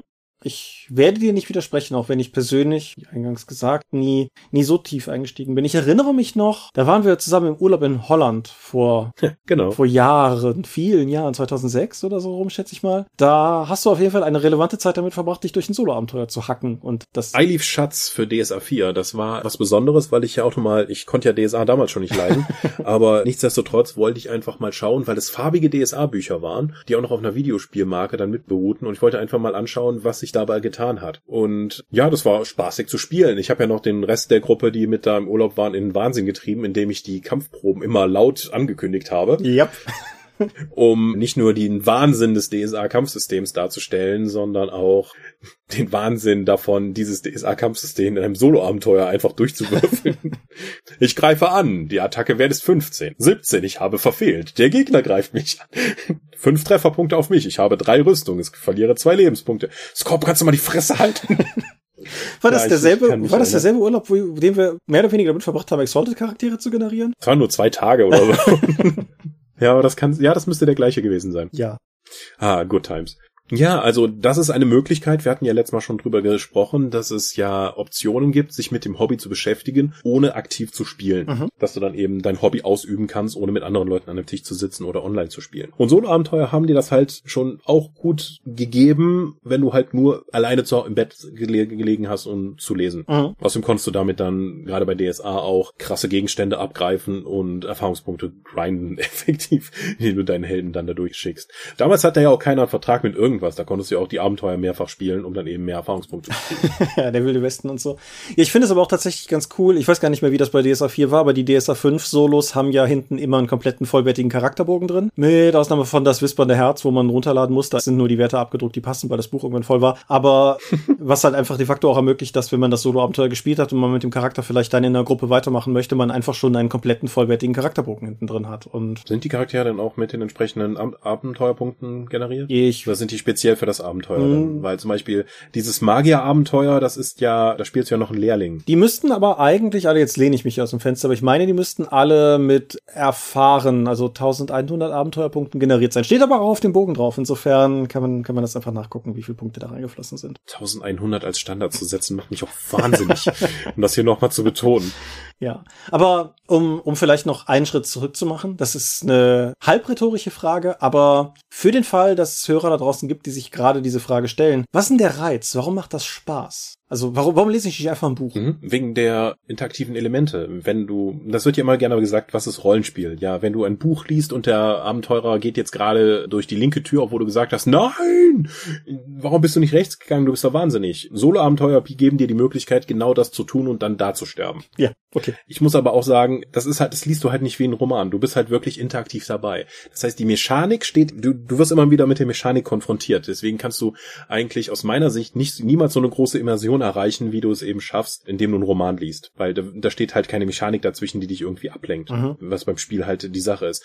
Es wurde immer wieder in der Spieltheorie gesagt, dass hier durch die Interaktion ja eine stärkere Verbundenheit stattfindet. Das konnte aber durch Studien im Videospielbereich nicht unbedingt bestätigt werden, sondern eher das Gegenteil. Und ich denke, das funktioniert auch bei den entsprechenden Rollenspielen und den Erzählungen dann ähnlich. Ja, es ist auch zumindest aus meiner Erfahrung und äh, um, um das vielleicht auch noch klarzustellen, ich bin nicht gegen Solo-Abenteuer oder sowas in der Art. Im Gegenteil, ich finde das durchaus auch cool. Ich bin halt einfach nur nie so tief eingestiegen. Aber meine Erfahrung ist halt auch, dass, wo ich bei einem Buch, bei einem guten Buch tatsächlich auch diesen Effekt haben kann, dass ich irgendwann auf die Uhr oder auf die Seitenzahl gucke und mir denke, was denn da gerade passiert? So, also bei Solo-Abenteuern ist einfach dieser, dieser Handlungsimperativ, der unterbricht den, den, die Immersion für mich halt einfach immer wieder, weil ich halt dann blättere und suche und bei einem DSA-Solo halt dann auch Kämpfe auswürfel und all sowas. Und das, das ist lustig, das macht Spaß, aber es ist nicht so immersiv, ist jetzt wieder das Wort, wie halt in, bei einem, bei einem normalen Roman, sagen wir mal so. Mhm. Wobei das, ich finde, ja, ja, heraus. Was mich halt irritiert, ist, dass es diese Form immer noch so gibt, mhm. weil das Interaktive mit, du hast ein, du guckst, liest diesen Abschnitt, dann sagt er dir, liest bei Abschnitt 315 weiter oder bei 417, wenn du links oder rechts nachgehen möchtest. Dann musst du halt durchs ganze Buch blättern und entsprechend da weiterlesen. Das ist ja eigentlich nur eine Notlösung, weil es keine digitale Umsetzung davon gab, dass du nur draufklickst und dann dahin springst. Das bietet sich ja viel mehr an. Du musst halt nicht durch das Buch blättern. Die App oder die, die Software könnte ja dann eben deine Werte verwalten, sodass du das nicht auf dem Schmierzettel machen musst.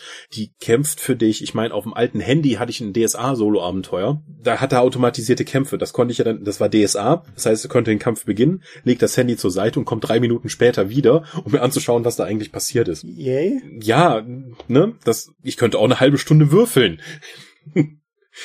Das kommt dann aufs Gleiche raus. Ja. Deswegen wundere ich mich, weil aus rein objektiver Sicht mit dem größeren Kundennutzen wäre die, das Format des Solo-Abenteuers in digitaler Form auf dem Handy wesentlich sinniger als in der Buchform, die halt, seien wir mal ehrlich, das meiste davon wirst du halt nicht lesen bei einem Durchgang. Weil wenn du sagst, hier, ich nehme, bei Manticore ist ja mal dieses Science-Fiction-Solo-Abenteuerbuch rausgekommen, da konntest du ja sogar einen Charakter wählen. Mit einem Kämpfercharakter oder einem Technikercharakter. Und der hatte halt unterschiedliche Lösungsmöglichkeiten. Je nachdem, wen du gespielt hast. Und die Sachen, wenn du den Kämpfer gespielt hast, hast du die Techniksachen nicht gelesen. Und wenn du einen Techniker gespielt hast, hast du die Kämpfersachen vermutlich nicht gelesen. Das heißt, vieles von dem Buch, was du vor dir liegen hast, ist effektiv von dir nicht zugänglich. Das, das kriegst du ja in der App-Form gar nicht mit. Gut, das ist, das ist aber natürlich, sagen wir mal, grundsätzlich nicht anders, wenn du, sagen wir mal, eine Software-Adaption, da, da ist es nur weniger transparent, sagen wir mal so. Mhm. Aber ich finde auch einfach die Usability von einer App in einem Solo-Abenteuer-Dings angenehmer als das Hin- und Herblättern. Es ist auf der einen Seite aber ja auch nicht so, dass es solche Adaptionen nicht gäbe. Also mhm. zum einen haben, habe ich hier im Dorpcast vor Urzeiten mal über das Mage the Ascension Solo-Abenteuer auf iOS gesprochen und es gab ja auch noch eins für Vampire die Maskerade, auch auf iOS. Die waren so semi-gut,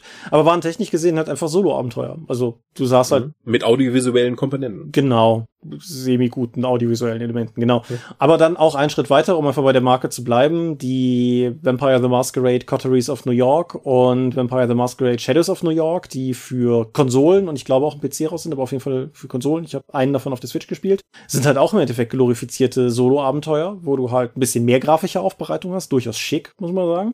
Aber im Endeffekt liest du halt Texte und triffst ab und zu eine Multiple-Choice-Entscheidung. Und die sind halt auch jetzt nicht irgendwie groß vertont. Klar, die haben so Musik und so Straßengeräusche, aber es ist jetzt nicht, dass sie das zum Beispiel einer vorlesen würde, was meiner Meinung nach ja eigentlich auch ein naheliegender Schritt wäre, so eine Art Solo-Abenteuer-Audiobuch oder so. Hm, das gibt es ja mit Amazon Echo. Ja. Da, da gibt's ja nicht nur für DSA, da gibt's ja fangemachte DSA-Solo-Abenteuer, aber auch für Starfinder, mit von Nathan Fillion gesprochen und so Spaß, mhm. wo du dann einfach dann sagen kannst, was du als nächstes tun möchtest. Es gab ja auch ein Crowdfunding für ein DSA. Der Vampir von Havena sollte ja auch als Audiobook umgesetzt werden, als interaktives, wo du eben das genau ging, mhm. wo du einfach nur sagst, was du machen möchtest. Du, also der Computer liest dir nicht mal vor, was sein sollte, aber durch die Formulierung ist dir schon klar, gehe links durch die Tür oder gehe zurück. Ist leider nicht finanziert worden, hätte ich gerne umgesetzt gesehen. Ein Trick im Videospielbereich ist natürlich, dass, da haben wir neulich hier sogar noch drüber gesprochen, dass die dann halt als Visual Novels laufen. Das ist ja quasi mhm. der, der Videospielspross, der so ein bisschen in genau diese Richtung geht. Und in der stärker verfilmten Variante hast du natürlich noch den klassischen interaktiven Film. So Netflix Bandersnatch als populäres Beispiel. Ja, den ich nicht zu Ende geguckt bzw. gespielt habe, weil es einfach so immersionsbrechend für mich war, weil die ganze Zeit so wilder Scheiß passiert ist und ich bin immer wieder dann, okay, starte ich das nochmal neu, mache ich das jetzt nochmal und ich hatte überhaupt keinen Kontaktpunkt zu den Charakteren oder zur wirklichen Handlung, weil ich immer versucht habe, dieses Spiel zu lösen, mhm. diesen interaktiven Film. Deswegen konnte ich, ich hätte das gerne, glaube ich, als Black Mirror Episode gesehen, wie auch immer das dann ausgegangen ist, weil ich habe wahnsinnig, wahnsinnigen Kram da stellenweise gehabt. Aber irgendwann habe ich gesagt, so, das reicht mir jetzt, ich möchte mich nicht mehr damit beschäftigen, weil es mir einfach zu viel war, zu viel Spiel. Ich möchte jetzt eigentlich lieber eine Episode schauen. Ich habe ein, ein Ding auf der Switch auch gespielt, auch Full Motion Video, das hieß Late Shift. Das, oh, habe ich das in dem, habe ich das in dem Dorpcast besprochen? Ich glaube ja. Ist auf jeden Fall, das ist auch so ein klassischer interaktiver Film. Es läuft halt mehr oder weniger ein Film. Du musst mehr oder weniger regelmäßig unter Zeitdruck Entscheidungen treffen, die beeinflussen, wie die Geschichte weitergeht. Ich glaube, ich habe das schlechtmöglichste Ende rausgeholt, wie immer. Hm. Und das hat durchaus Spaß gemacht, aber genau, hatte denselben immersiven Drang. Also, also im echten Leben. Insofern, es gibt das ja durchaus auch in der Nicht-Buchform. Also ist die Frage spezifischer ja weniger, warum das nicht auch gemacht wird, sondern viel mehr, warum ist die Buchvariante nicht ausgestorben bis jetzt? Mhm. Weil das wohl noch durch die haptischen Ergeb Erlebnisse und die Wiederspielbarkeit immer noch einen entsprechenden Fankreis hat. Und zwar auch außerhalb von den alten Säcken, die eben das nur von so von damals kennen und neue Sachen ablehnen. Mhm, genau. Wäre wär auch im Prinzip also, mein Fazit, ja. Mhm. Also es hat immer noch seine Daseinsberechtigung, auch wenn es technisch eigentlich überholt ist. Vielleicht sowas wie die Vinyl-Variante von, von Abenteuer erleben. Also, ich, ähm, ja, vielleicht. ich kann da nicht widersprechen. Hm. Aber darüber hinaus, es gibt ja sogar inzwischen Solo-Tabletops. Genau, da wollte ich, da wollte ich auch noch hin, weil du hattest mir das gesagt. Solo. Habe ich ja hier schon mal besprochen mit den Rangern des Shadow Deeps. Mhm. Habe ich ja mal versucht aufzubauen, weil ich dachte, ich probiere das jetzt einfach mal aus. Dann stand ich aber vor diesem halb aufgebauten Spielfeld mit den Figuren und dachte mir, das ist mir jetzt eigentlich zu blöd. Also für mich ist es nichts, aber es gibt Leute, die das dann eben spielen. Genauso wie es Leute gibt, die Brett- und Kartenspiele solo spielen. Mhm. Weil die auch, auch stellenweise den, den Narrativ haben. Äh, bei Ulysses erschien ja auch das Pathfinder Abenteuerkartenspiel von Paizo auf Deutsch. Und unser Lagersteff hat das Ding komplett alleine durchgespielt. Von Anfang bis Ende. Alle Abenteuer. Ordentlich das ist richtig, richtig viel Spielzeit. Also mich kannst du mit dem mit dem Spiel halt wirklich jagen. Also deswegen finde ich es besonders bemerkenswert, dass er halt das ganze Ding durchgezogen hat.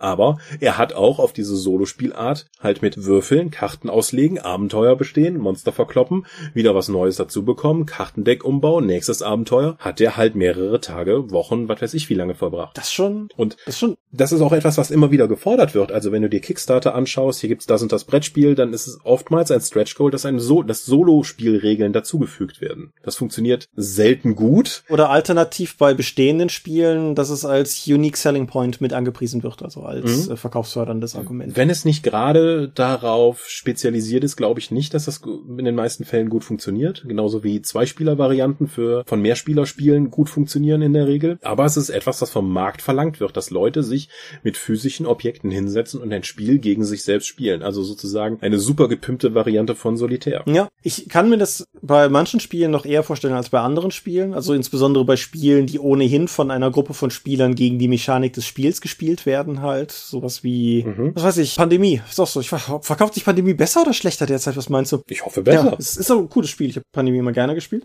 Aber Pandemie ist gut, aber auch hier Pandemie, dieses Legacy Game, die Legacy-Variante davon. Mhm. Legacy, ich mache sie immer falsch. Das war auch eines der besten Brettspieler, was wir jemals gespielt haben, über drei, vier Abende. Ja, und bei so Spielen kann ich mir halt grundsätzlich durchaus immer vorstellen, dass da auch ein Solo-Mechanismus funktionieren kann, weil es im Prinzip in Anführungsstrichen nur skalieren muss und dann Spaß machen muss. So, also es kann ja durchaus sein, dass es mechanisch grundsätzlich funktioniert, aber dass es einfach nicht so Laune macht, wenn du keine anderen mhm. Leute am Tisch hast. Das ist ja denkbar. Ja, beim Solo-Abenteuer, also alleine lesen, das ist halt so, wie du normalerweise liest. Da ist halt die, die Fallhöhe nicht so mhm. hoch, als zu sagen, ich baue jetzt hier ein komplettes Tabletop-Spielfeld auf und dann spiele ich nur für mich mit mir selbst in dieses Piu, Piu, Piu, so, ich habe jetzt gewonnen. Das ist, das, da käme ich mir halt komisch vor. Die, die Niederschwelligkeit ist auf jeden Fall ein wichtiger Faktor, auch, auch was die allgemeine Anwendbarkeit betrifft. Beispielsweise diese, ich muss wirklich mal für unter die Folge nachgucken, wie die hießen, diese, diese Nicht-Rollenspiel oder Nicht-Fantasy-Solo-Spiel-Bücher, die Hi, Thomas aus der Zukunft hier. Um euch nicht einfach nur auf den Infobereich der Folge zu verweisen, war ich jetzt leid und bin doch mal gerade ins Lesezimmer gegangen und habe die Bücher aus dem Schrank gerupft. Also, die Titel, von denen ich hier mehrfach so kryptisch rede, sind bei dem Verlag Innova Kids erschienen, und zwar 2015. Es gab insgesamt vier Stück davon, ich besitze zwei. Die beiden, die ich habe, sind eher klassisch, nämlich Traust du dich in die Drachenhöhle und wagst du dich in die Arena. Beide sind von Fabian Lenk geschrieben und ich gehe einfach mal davon aus, dass die anderen beiden das auch sind. Die anderen beiden sind Kommst du mit auf Beutezug? Soweit alles noch klassische Themen und kannst du den Torwart austricksen? Und das ist das Fußballding, was ich im Kopf hatte. Das besitze ich tatsächlich nicht. Ich habe, wie gesagt, nur die Arena und die Drachenhöhle. Und ja, ich habe mal geguckt, die gibt's wohl nur noch antiquarisch, gibt's aber antiquarisch auch für relativ schmales Geld, falls euch sowas als Unikum reizt. Es wirbt stark mit du bist die Hauptfigur und hier entscheidest du und ja, wie gesagt, Innova Kids, das ist die Reihe, das sind die Titel. Was ich meinte war, kannst du den Torwart austricksen und damit zurück zur Folge. Boah, ich glaube, die gab's ja damals irgendwie bei, bei Lidl oder bei Aldi oder bei irgendeinem von denen. Das war so ein Sommerprodukt. Und ich bin fest davon überzeugt, dass die gezielt auf Strandurlauber und sowas auch gedacht haben. Mhm. Dass halt Leute, wenn du so am Strand liegst oder sowas, ich meine, ich habe auch genug Bücher in meinem Leben am Strand gelesen, auch wenn ich wirklich kein Strandurlauber bin. Und ja, ne, dann kannst du auch genauso gut was Interaktives da spielen. Warum nicht? Und mhm. ich meine, Hemmungen, irgendeinen Buch aus dem Aldi Lidl oder irgendwas am Strand zu lesen, sind deutlich geringer als eine Switch oder mein teures Handy irgendwie den Strand zu tragen. Insofern, ja, klar. Jetzt haben wir aber gesagt, wenn du halt normale Spiele wie Kartenspiele oder Tabletops dann Solo spielst. Aber hast du schon mal umgekehrt probiert, aus dem Solo-Abenteuer ein Gruppenabenteuer zu machen? Aktiv selber probiert? Nein, ich glaube nicht. Mhm. Hast du dann, oder wie würdest du dir das vorstellen? Würdest du dann sagen, wir setzen uns zusammen und wir machen einfach per Gruppenentscheid, wie wir jetzt weitergehen? Ich meine, meistens sind die Solo-Abenteuer auch so gebaut, dass du tatsächlich nur einen Helden hast. Mhm. Deswegen wird das halt schwierig, diese Entscheidungsfindung zu haben. Ich finde, es gibt halt, es gibt halt zwei grundsätzliche Möglichkeiten, wie du es machen kannst. Entweder du machst es so, wie du es gerade umrissen hast. Also du gehst halt hin und spielst das einfach mit der, also wahlweise, du kannst es ja spielleiterlos spielen, dass du einfach, im Zweifel zwar nicht mal mit mehreren Charakteren, aber du kannst ja auch, was einer liest vor und dann wird gemeinsam entschieden, wie es weitergehen soll. So, das mhm. ist ja. Also, so, es heißt Solo-Abenteuer oder auch Abenteuerspielbuch. Ich habe aber auch schon von Pärchen gehört, wo eine Person liest und die andere dann entscheidet. Genau. So dass sie das gemeinsam dann eben spielen können, erleben können. Genau, so könnte ich mir das durchaus auch vorstellen. Mhm. Und ich, ich kenne genug Pärchen in unserem Bekanntenkreis, wo sich was vorlesen durchaus Teil dessen ist, was man macht und warum nicht auch mal interaktiv. Mhm.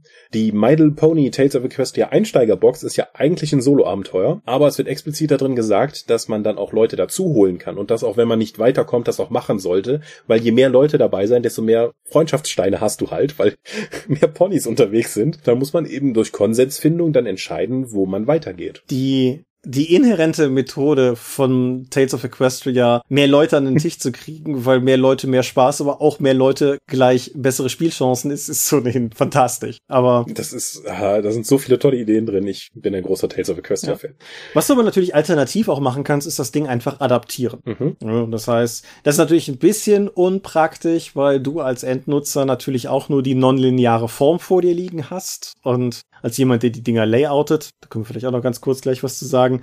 Es ist halt nicht so ganz einfach rauszudestillieren. Du kannst es natürlich durchspielen und kriegst dann halt deinen Strang raus und du kannst es theoretisch mehrfach durchspielen und kriegst dann vielleicht weitere Varianten raus. Du kannst es systematisch auswerten, aber vielleicht hast du auch andere Hobbys.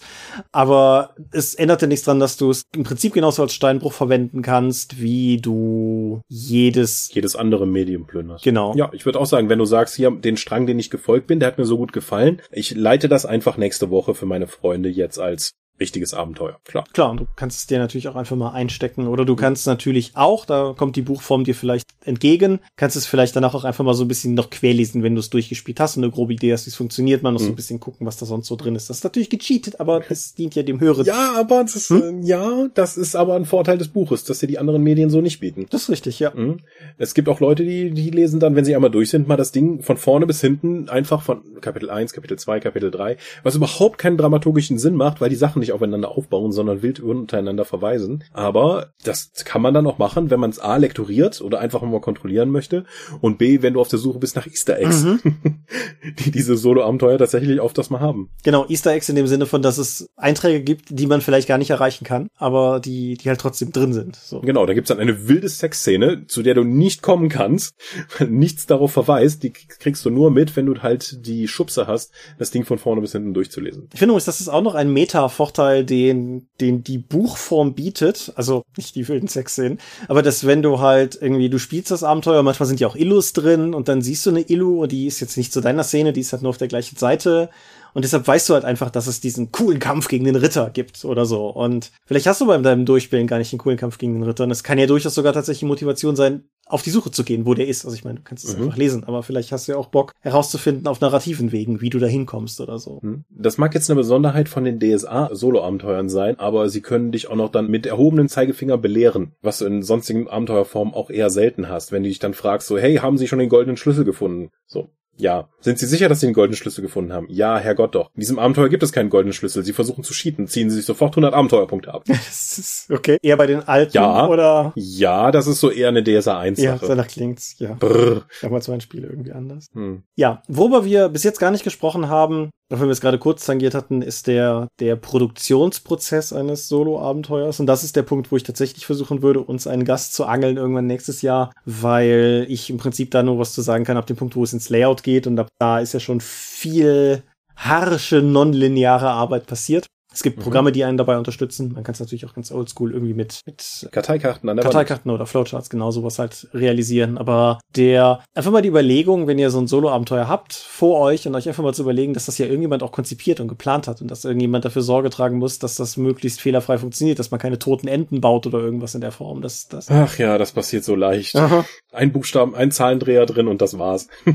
Genau, und was ich halt auch immer wieder faszinierend finde, ist bei DSA-Produkten. Normalerweise ist es halt so, wenn DSA-Produkt ein bisschen länger ist, dann, dann wird halt wahlweise geguckt, kann ich ein Bild auf eine andere Seite verschieben, damit der Textumfluss besser funktioniert? Oder spreche ich nochmal mit der Redaktion, ob wir vielleicht hier oder da eine kleine Passage löschen können, die im Prinzip nur, nur Fluff ist, aber ohne die es dann plötzlich passt. Und all das ist bei Solo-Abenteuern sehr viel schwieriger, weil du kannst das Bild nicht wild verschieben, weil wenn du das Bild auch nur ein Stückchen verschiebst, dann steht es bei dem Eintrag, zu dem es nicht mehr gehört, in dieser nonlinearen Geschichte. Und du kannst auch nicht willkürlich zumindest ganze Abschnitte oder sowas rausnehmen, weil dann hast du eine Lücke in dieser mühsamen Verkettung von Einzelereignissen. Und mhm. die Dinger sind produktionstechnisch ziemlich fordernd, glaube ich, an allen Schritten. Also Layout nicht mal am vehementesten. Aber dennoch, es ist Solo-Abenteuer arbeitet sich ganz anders dran, selbst aus meiner Perspektive, als jetzt an normalen Abenteuern. Hm. Ich hatte immer mal die, die Wunschidee, dass wir ein, ein wie sechs Freunde Solo mal irgendwann machen, aber ist bis jetzt nicht passiert. Das ist halt schon Arbeit, ne? Mhm. Das, das ist nicht einfach. Ich habe eine Idee, ich mal schreib mal hier eben sechs Seiten Abenteuer auf, weil die haben halt eine Grundmenge an Verweisen, die du einfach haben musst, um als Solo-Abenteuer zu funktionieren, die das halt schon zu wirklich viel Arbeit machen. Ja, zumal du ja tatsächlich auch als Autor mehr oder weniger diese für jeden einzelnen Anwender erstmal toten Passagen produzierst, weil ja jeder seinen Weg geht. Und ja, wie gesagt, ist ein, ist ein faszinierende, im Prinzip ist es auch eine faszinierende Literaturgattung, wenn man so will. Also.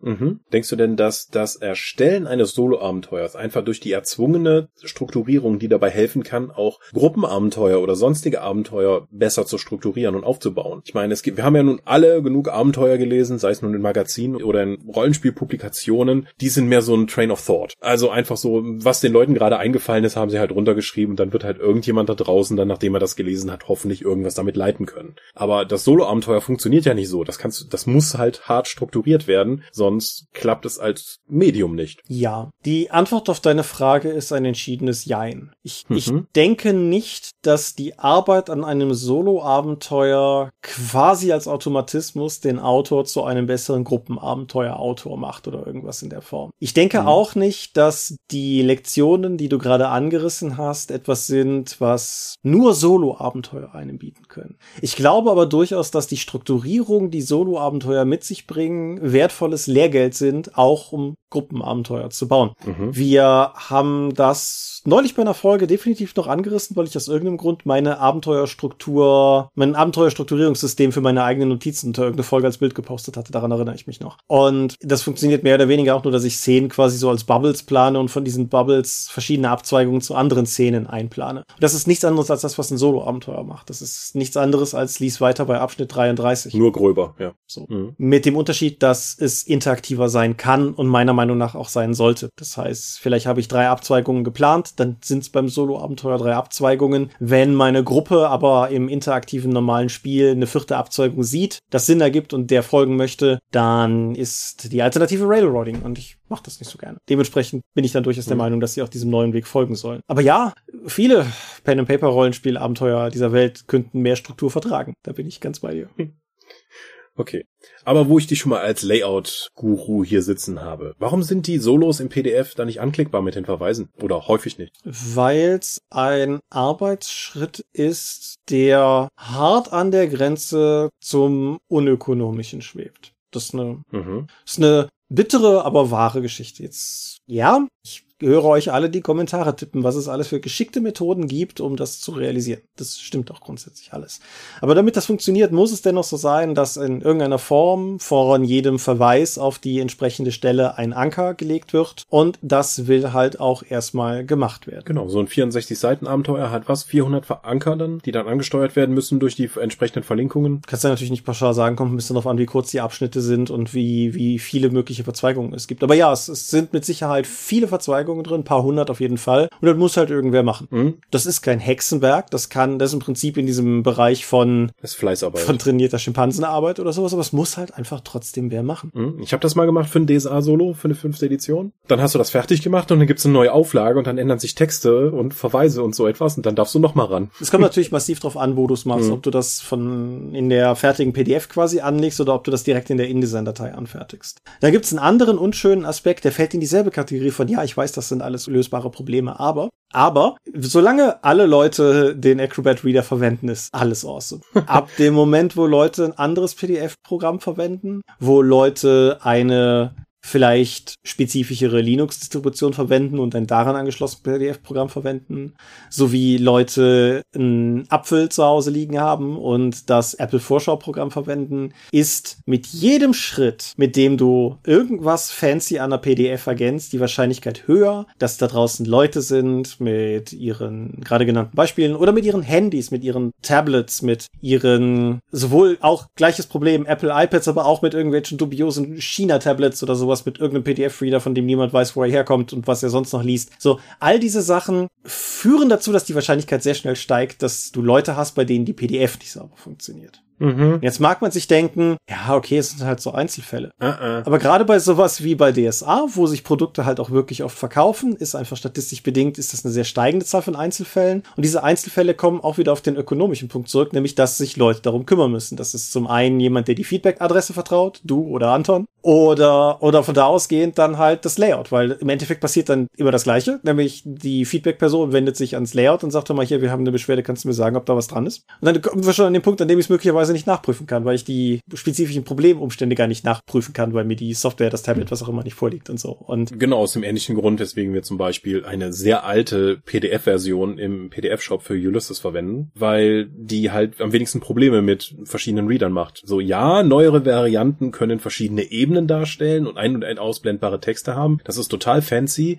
haben wir eine Zeit lang gemacht und ich würde gerne auf die Beschwerdemails pro Woche darauf verzichten, warum das gerade auf dem System, das hier der Kunde verwendet, nicht geht. Genau, wie wir hatten diesen fantastischen Earthbound-Charakterbogen gemacht, wo du verschiedene Verteilungen ein- und ausschalten konntest. Daran erinnere ich. Der, der war, gibt's den noch? Ist der noch online? Äh, müsste ich gucken. Ja, auf jeden Fall, ja. Von der anderen Seite her gesprochen. Ich verstehe, warum Leute das wollen. Und Mhm. ich hätte das auch gerne. Ich finde das ein fantastisches Feature und gerade, gerade tatsächlich jüngst da noch mal was, was in, in Test, in dem ich hoffe, dass es irgendwie sinnvoll funktioniert und so. Aber ja, unterm Strich ist es halt einfach, am Ende ist es einfach eine Ressourcenfrage. Und ich weiß, das klingt total billig, aber da müsst ihr mir im Zweifelsfall einfach glauben, dass es, wenn, wenn es wirklich einfach schnell gemacht wäre, ich denke, genug Leute, die sich mit irgendwelchen auch exotischeren Wünschen an uns gewandt haben, irgendwas mit PDF und Auflösung oder irgendwas, wir sind, wenn es schnell machbar ist, immer gerne bereit, da auf Sonderwünsche auch einzugehen. Aber gerade im Solo-Bereich und dem Klicken war da bisher einfach die Zeit nicht da. Ja. Wenn man sich halt entscheiden muss, mache ich jetzt das DSA-Produkt für nächsten Monat fertig oder mache ich das PDF, was wir vor vier Jahren rausgebracht haben, jetzt klickbar, gewinnt halt in der Regel das neue Produkt. Genau, das ist, das ist die traurige, bittere Wahrheit, ja. So ist es. Macht mich, wie gesagt, auch nicht glücklich. Ist, ist nicht vergessen, wenn ihr das wollt, aber so sind halt einfach die Hintergründe. Gut, aber das haben sie jetzt schon vom Solo-Thema weggeführt. Aber ich denke, wir sind auch so durch. So alles, was wir ohne kompetenten Autor sagen. Genau. Wie gesagt, gerade der ganze Entstehungsprozess ist was, wo ich selber unglaublich gerne in, in den Erfahrungen eines Erfahrenen herumwühlen würde. Wie gesagt, vielleicht ein wie sechs Freunde Solo-Abenteuer irgendwann mal. Wer, wer weiß es schon. Aber bis dahin, bis dahin soll es das von unserer Seite gewesen sein, denke ich. Und Thomas kommt zum Sermon. Genau. Und darum sage ich, wir sind die Dorp. Bei uns gibt's keine Wahl, wo weitergelesen wird und man findet uns unter www.die-dorp.de. So bringen wir neben dem Dorpcast auch Rollenspiel-Downloads zu eigenen und fremden Systemen. Manchmal veröffentlichen wir sie als Buch. Dorp TV vor allen Dingen von Cons und Messen unter youtube.com slash die Dorp. Wir haben kleinsames Merchandise. Den Dorp-Shop gibt es unter gadgets.com slash Dorp. Wir sind auf rspblogs.de, Facebook und Twitter. At die Dorp geht an den Tom. Meine Webseite gibt es unter thomas-michalski.de. Wir veranstalten die Drakon, die kleine und sympathische Pen Paper Convention in der Eifel. Das nächste Mal, wenn Corona vorbei ist. Und möglich wird das alles durch eure Mildspenden auf Patreon. Paywalls haben wir keine. Die Infos warten auf patreon.com slash die Dorp. Hi nochmal. Nochmal Thomas aus der Zukunft. Was ist denn heute los? Was ich in der Folge völlig vergessen habe zu erwähnen, ist, dass wir unseren Patreon auf Euro umgestellt haben. Das bedeutet im Prinzip nur zwei Dinge. Wenn ihr bestehender Unterstützer bei uns seid, sollte sich für euch im Grunde überhaupt nichts ändern. Das heißt, was ihr vorher in Dollar gezahlt habt, zahlt ihr jetzt einfach weiter entsprechend in Euro. Das ist für die 5 Dollar Leute irgendwas um 4 Euro und ein paar gequetschte und für die 1 Dollar Leute sind es glaube ich 86 Cent.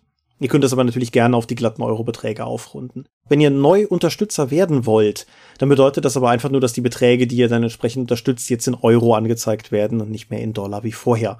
Das macht uns hinter den Kulissen das Leben deutlich einfacher, weil das Geld, das für uns jetzt sozusagen reinkommt, in Euro gehalten ist und nicht auch noch mit der Währungsumrechnung zu tun haben, die da dran hängt. Wir wollten das eigentlich in dieser Folge näher erklärt haben, haben wir aber verschludert, deshalb an dieser Stelle erstmal nur der Hinweis. Wenn ihr dazu Fragen habt, euch irgendwas unklar ist, meldet euch einfach bei mir. Wie gesagt, aber prinzipiell ändert sich für euch erstmal soweit gar nichts. Jetzt aber genug und zurück zu dieser bereits ausklingenden Folge 171 des Dopcast. Ja, Thomas, vielen Dank, dass du bei diesem einzigartigen Solo-Thema trotzdem dabei warst Ja, gerne. und mitdiskutieren konntest. Wie gesagt, ich bin nicht dagegen, ich habe noch keine Ahnung. Ich bedanke mich bei euch fürs Zuhören und wenn du nichts mehr hast. Wir hören uns in zwei Wochen wieder mit dem Thema. Genau, so machen wir das. Bis dahin sage ich Adieu und ciao, ciao. Tschüss!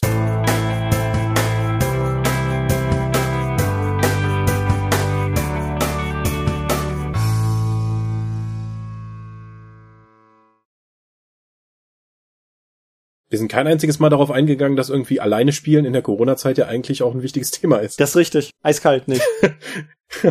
ja gut. Ich habe mir auch verkniffen davon zu erzählen, wie ich als, als junger Bursche mit QBasic auf meinem ersten PC Solo-Abenteuer programmiert habe. Ja, das haben wir im Informatikunterricht auch die ganze Zeit gemacht, aber das bietet sich ja auch an, weil durch die einfache Go-To-Befehle und alles ist das, ist das, fragt es ja quasi danach. Völlig korrekt, ja. Kannst du, kannst ja im Prinzip fast über eine normale Batch-Datei machen. Und viele Hörer denken sich, wovon reden die alten Leute gerade? ja, damals. Damals. Beenden wir diese Aufnahme? Ja.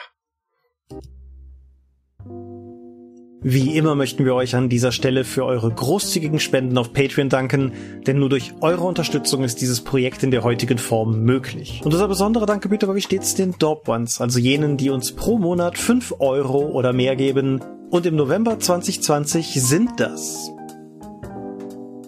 Aika, Alishara, Lambert Behnke, Big Bear, Gerrit Bonn, Bruder Tjorben, Daniela, Daniel Doppelstein, Dorifer, Exeter, Excalibert, Michaela Fege, Björn Finke, Marcel Gehlen, Gelbwurstfieber, Stefan Glück, Markus Greve, Alexander Hartung, Jörn Heimeshoff, Hungerhummel, die 100 Questengesellschaft, Dominik Koch, Lightweaver, Christoph Lühr, Angus MacLeod, Volker Mantel, Moritz Melem, Ralf Merck, Mofte, Optus, Dennis Oswald, Arzach Rumpelgnorg, Ralf Sandfuchs,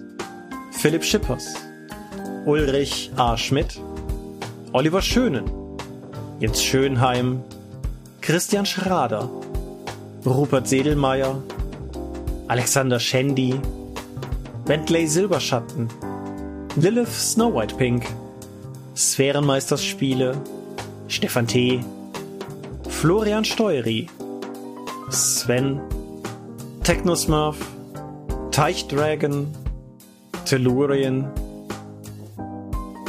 Tobias Tyson, Marius Vogel, Katharina Wagner, Talian Vertimol, Xeledon und Marco Zimmermann.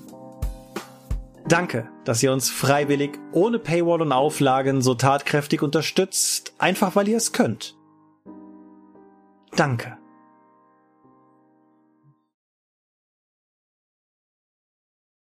Ja, kleinen Moment. Ich muss gerade eine mhm. Sache nachgucken, weil ich einen Namen nicht rausgeschrieben habe. Ich bin heute ganz schrecklich vorbereitet aus irgendeinem Grund. Halte diesen Gedanken. Nichts von dem, was gerade passiert, wird in der Folge zu hören sein. Penis, Penis, Penis, Penis, Penis, Penis, Penis, Penis, Penis, Penis. Das Penis, muss Penis. jetzt natürlich hinter den Abspann. Das ist dir klar. Penis, Penis, Penis, Penis, Penis, Penis, Penis, Penis.